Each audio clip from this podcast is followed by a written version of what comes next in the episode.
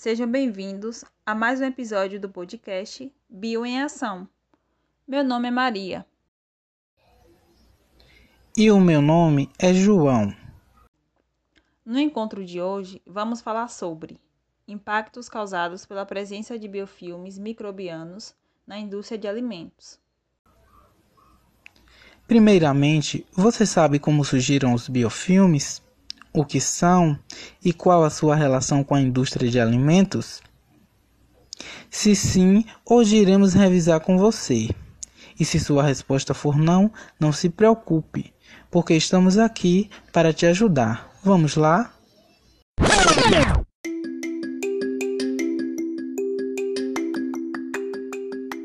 O termo biofilme vem sendo discutido em muitos sistemas desde o cientista Antoine Leeuwenhoek. Ele ficou conhecido pelos seus experimentos na área da microbiologia em 1675, através das análises em pequenos animais que possuíam dentes menores. Mas, antes de continuarmos a nossa discussão, você sabe o que a área da microbiologia estuda?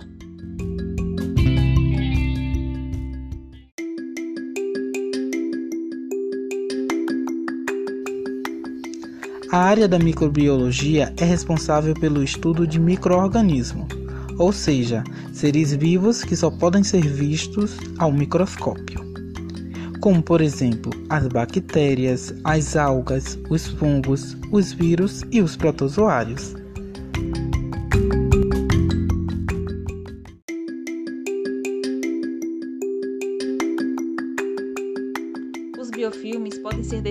Como um conjunto de espécies diferentes de microorganismos, principalmente as bactérias, que atuam de forma coordenada, se ligando às superfícies planctônicas onde se encontram espalhadas no meio aquoso, ou em superfícies sésseis, a qual se encontram em superfícies sólidas, estando relacionadas ao aparecimento de infecções.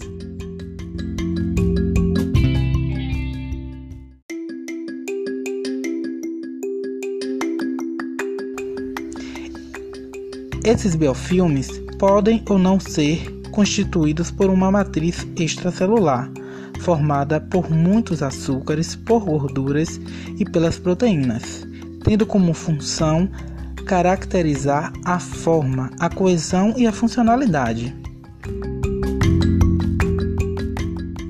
João, qual o impacto da formação dos biofilmes?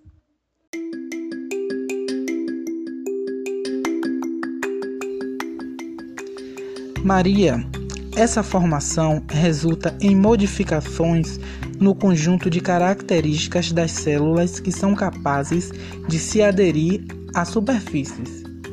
Essas células são chamadas de planctônicas e contribuem para a sobrevivência em ambientes ruins.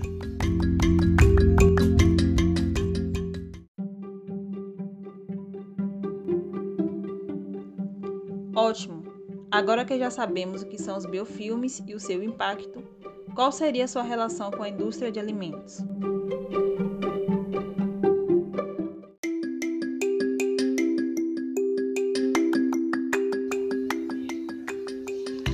Bom, esses microorganismos agem como uma espécie de isolantes que vão promover um desgaste microbiológico. Essa degradação ela prejudica a passagem de calor entre superfícies, o que vai resultar em uma menor vida útil de equipamentos usados na indústria e, por fim, vai acarretar na diminuição da qualidade dos alimentos produzidos.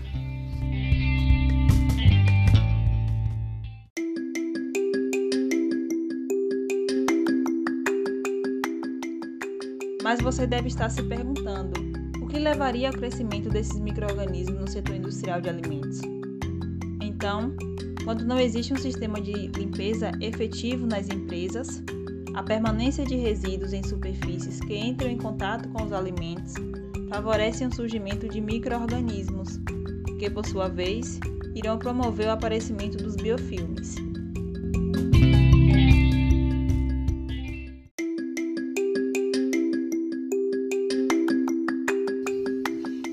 Exatamente, Maria.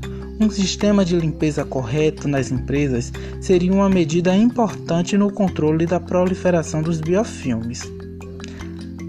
Além da limpeza efetiva, existem outros métodos que podem ser utilizados para evitar a proliferação e o contágio por biofilmes, como as boas medidas de higiene e bons hábitos alimentares.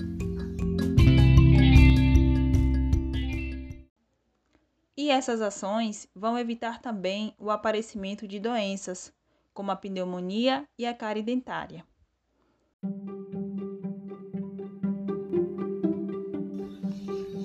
Mas, Maria, quais são os fatores relacionados com a contaminação dessas doenças? A contaminação dessas doenças estão relacionadas aos fatores sociais, políticos, econômicos e ambientais, que vão contribuir para essa disseminação. João, observe que, atualmente, os produtos industrializados, conhecidos também como processados e ultraprocessados, que possuem um valor mais baixo, se comparados a considerados mais orgânicos.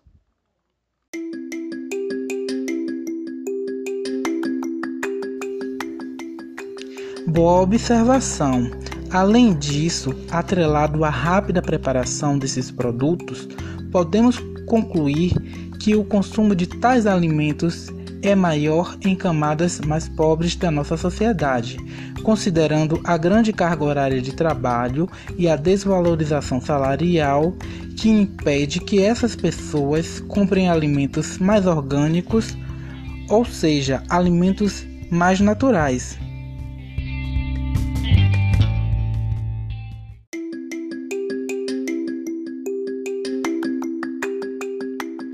Bem, João.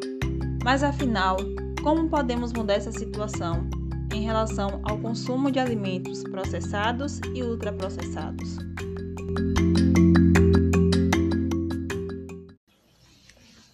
Bem, essa situação poderia ser melhorada se existisse uma maior fiscalização nas indústrias, fazendo com que haja uma diminuição de biofilmes presentes nos alimentos tendo como resultado uma redução de doenças na população, que, mesmo continuando consumindo produtos industrializados, tenham uma melhor qualidade de vida. O episódio do podcast de hoje foi muito interessante. Espero que você tenha gostado. Até a próxima semana com mais discussões do nosso programa Bio em Ação.